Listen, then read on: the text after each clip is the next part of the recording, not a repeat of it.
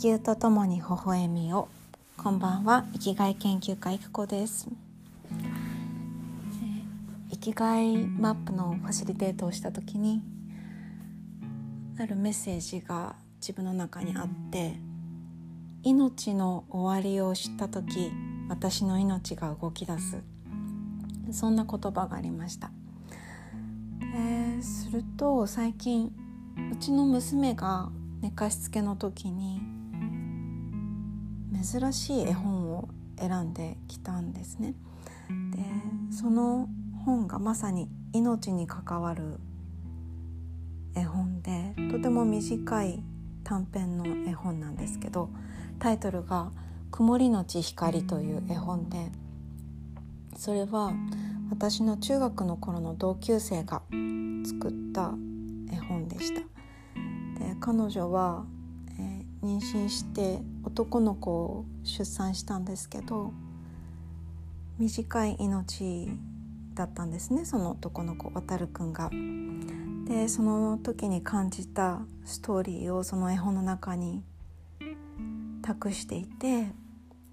でその中で印象的だったのがそのわずかな命の中でもやりたいこと山盛りてんこ盛りあるんだよっていうこのメッセージでそのメッセージを感じ取った彼女はなんだ君も私も同じだったんだっていうその気づき。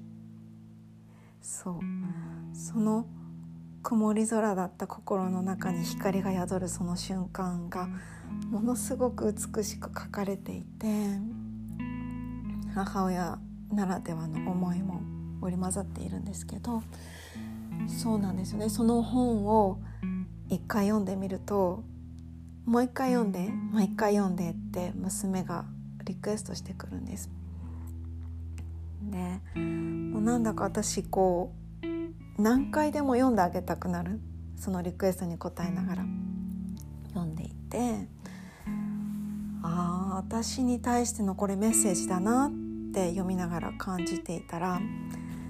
今日はそう8月8日無限大の日で一粒万倍一日で夢を叶えるワークショップに参加したんですよね。そうした時に夢をデザインする未来マップを今日は作ったんですけどその時に娘が作ってくれた折り紙のデザインを真ん中に貼ってでその周りに私が選んだコラージュをデザインしていったら隣で娘が「うんいい感じにできたね」って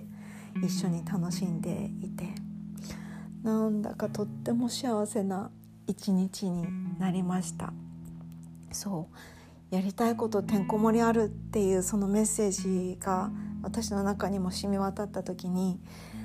あ改めてこう地球にありがとうって思いながらどんな夢が描けるかなっていうのをちょっと未来マップっていう形で今日はデザインしてみましたもう少しなんかこう私らしいメッセージを後から貼ろうかなって思ってるんですけどやっぱりこう私は子育てを通して夢も生きがいも両方大事に生きていきたいんだなっていうのを確認できた一日になりました。命の終わりを知った時あなたはどんな自分の命を輝かせたくなりますか？ではまた。